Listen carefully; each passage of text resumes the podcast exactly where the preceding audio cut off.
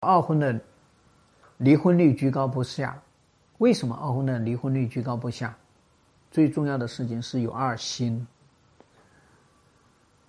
而且还没有平常心去管理这个二心。啊，我们来讲一下这个二心，二婚的人为什么会有二心呢？我们经历了这一段婚姻，前面这段婚姻，那么是会给我们导致。创伤的婚姻里面有创伤，然后我们进入到离婚这个阶段，离婚这个阶段又会导致创伤，离婚之后还会导致创伤，也就是说，它应该是有三个层级的这个创伤。在婚姻里面的这个创伤呢，是我们心理上面的这些创伤啊，是我们可能在房事这块的创伤，那也有可能是物质这块创伤。那整个这个婚姻里面的创伤呢，基本上是对于我们的这些叫做满意度上面出现了很多问题。那么我们在离婚的这个时候的这个创伤是什么呢？离婚的时候呢是人性的丑陋，啊，然后呢是对这个人的再确定、再崩溃，也就人设崩塌了。所以这个时候呢，我们会觉得他面目可憎。在闹离婚的时候，啊，那么离婚之后的这个创伤呢，是我们进行了一个反思，反思什么呢？反思，哎呀，我在这个婚姻里面，我不应该无私，我不应该把钱财都跟他管，我不应该那么投入的去爱，啊，然后呢，我当时要是那个心狠一点，手辣一点，就会怎么样？那离婚之后呢，他还有一个重新来评估自己的需求，那爱。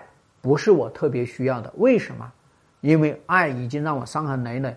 那二呢？是现在最可靠的是钱，对吧？那最紧要要解决的问题是孩子，对吧？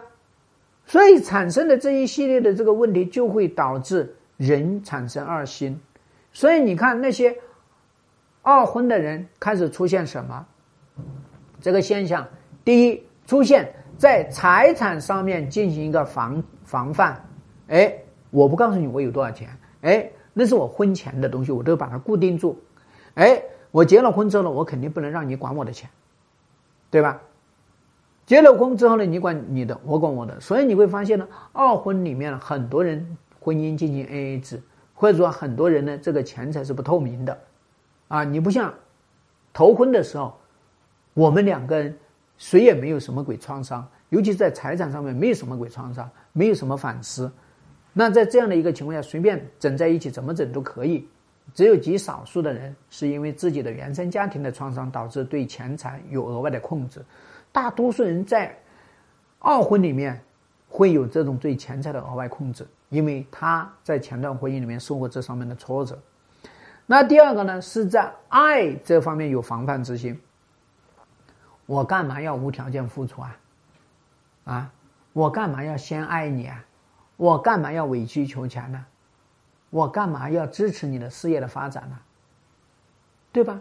因为我在头段婚姻里面，我就是这么去爱他的呀，我无私的去爱他，我所有的一切我都可以牺牲，我连命都没不要，我都可以支持他。可是现在的结果呢？结果就是。他在婚姻里面对我不好啊，他甚至还出轨啊，他逼我离婚了，然后离婚的时候还叫我净身出户呀，所以我对他的爱，我肯定是不相信的，啊，你现在让我来无条件付出，对不起，我肯定是先要你付出我才付出，那你想想，在婚姻里面一旦有一个呢，我先看，我在行动，那就变成了我们站在婚姻里面都在等待。两个人都会等待，所以这是在爱这个上面会产生防范之心。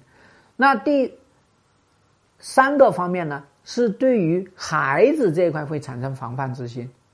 哎，孩子，那那你肯定得要爱我的孩子，我才跟你结婚。不管男人也好，女人也好，他都会生出这个心。男人也会，女人也会。你看，有男人有女人都说，哎。二婚，我们不生孩子，为什么？我有自己的孩子要养，他也有自己的孩子要养，所以你不要再生。就哪怕你是一个头婚的男人或者头婚的女人，你跟二婚的人结婚，他就告诉你我不要孩子，这就是他对养育孩子这块他有防范之心，所以他都是以自己为驱动力去考虑这些事情，他不考虑两个人的融合，啊，不考虑两个人融合。那我们第四个防范之心就是我们的创伤防御机制，啊，因为在前面这段婚姻里面呢，我们都受到了各种各样的创伤，无论是在婚姻里面离婚的时候，还是离婚之后的反思。那我有创伤之后呢，我就会啊非常的小心和谨慎，我生怕我做错了什么，或者我生怕我过度了什么，我这个时候呢就会说呢很拘谨，在这个时候呢我不容易。把自己打开，我不容易让他来看我自己的内心，所以呢，就会变得好像我城府很深，就会变得有一种那种游离感、疏离感，啊，然后呢，大家都是叫做的摸着石头过河，然后呢，看一看、瞧一瞧，等到看一看、瞧一瞧的时候呢，突然一个矛盾，然后呢，一下就导致这个防御机制开启，就进行攻击，所以我们说防御机制。是我们遇到了一个创伤的一个正常的反应，但是过度了，它就变成了无条件、无差异的进行攻击，这也是一种心理上面的一种疾病。那我们第五个防范之心，就是跟前任的防范。哎，你跟前妻要去见面，你跟前夫要去见面，因为孩子，嘿，你跟他还要见面干嘛呢？不应该老死不相往来吗？哎，那么你的这个前任呢，是不是还问候一下你啊？什么清明节快乐，对吧？啊，什么冬至快乐，什么冬至吃饺子，好奇怪，对吧？那在这样的一个情况下呢，我们会怎么去考虑呢？我们就会觉得他是不是跟前任还有这些藕断丝连？所以在整体的这个防范的时候呢，那我们不就产生了什么？产生了爱。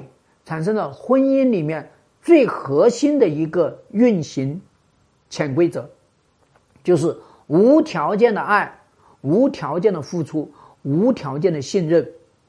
一旦这三个无没有，那就变成了有条件的，最后就会让大让大家都在外面包裹一层。那两个人怎么进行深入的交接呢？就没办法深入的交接了。所以，就像你刚才提的，哎呀，那两个人为什么还要去结婚呢？既然是有防范之心，二婚为什么要去呢？因为我们还有现实的需要啊。有的女人觉得我的孩子要一个爸呀，有的女人觉得我自己要一个经济支柱啊，还有的女人觉得我自己要一个男人可以有个肩膀啊。对吧？这是叫做现实的实用，省得寡妇门前是非多。哎，那我也不愿意去面对大家讲是是非。哎呦，你看那女的啊，你看，你看，你看，你看离婚了没人要，嘿，我脸面难难看呐。那还有我们自己生理的需求啊，对吧？所以在这样的一个情况下，我们也会考虑是不是等下再婚呢？对不对？现实生活的压力，现实。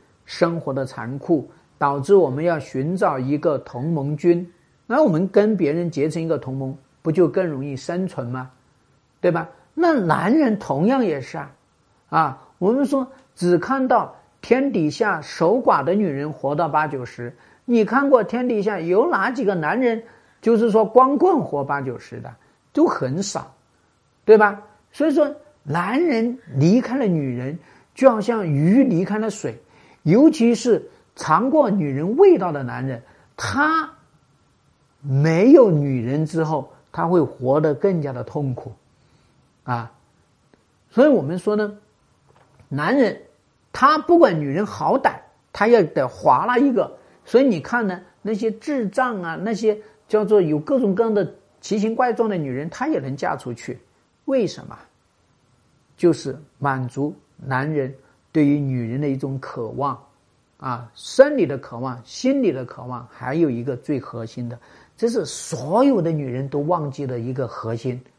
女人其实特别渴望一个家，啊，不是，男人其实是特别渴望家，我要有一个家，啊，叫做这个家，不管我爱不爱他，但我一定要有，这是男人终极的追溯，就是我要有个归属感，我要一个家，我总要知道家里面有盏灯给我亮着，我总知道家里面有个女人对我盼着，在这样的一个情况下，男人才觉得他活的有意义啊，他活得有价值啊，否则的话。一个男人活成了孤家寡人，他要死掉的，对吧？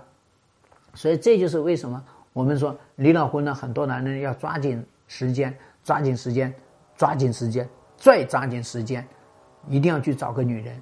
所以你会出现呢，你会发现呢，啊，很多叫做呢，啊，妻子尸骨未寒，他这边已经跟别人相亲了，已经订婚了，马上就结婚了，对吧？啊。这是男人的一种心理上面的一个缺陷啊，没有那么大的耐受力，不像女人，女人有耐受力啊，所以你会发现呢，女人离完了婚之后呢，她对别的男人就不感兴趣啊，因为她知道天底下男人都是个臭东西啊，没个好的，对吧？那么男人离了婚之后呢，他知道啊。天底下就是前妻是个臭东西，外面的女人都是香东西，所以他一定要找个香香的。啊，这是大家呢对于这个离婚的时候的一个反思。好，我是朱生勇婚姻管理师，关注我，把婚姻搞清楚。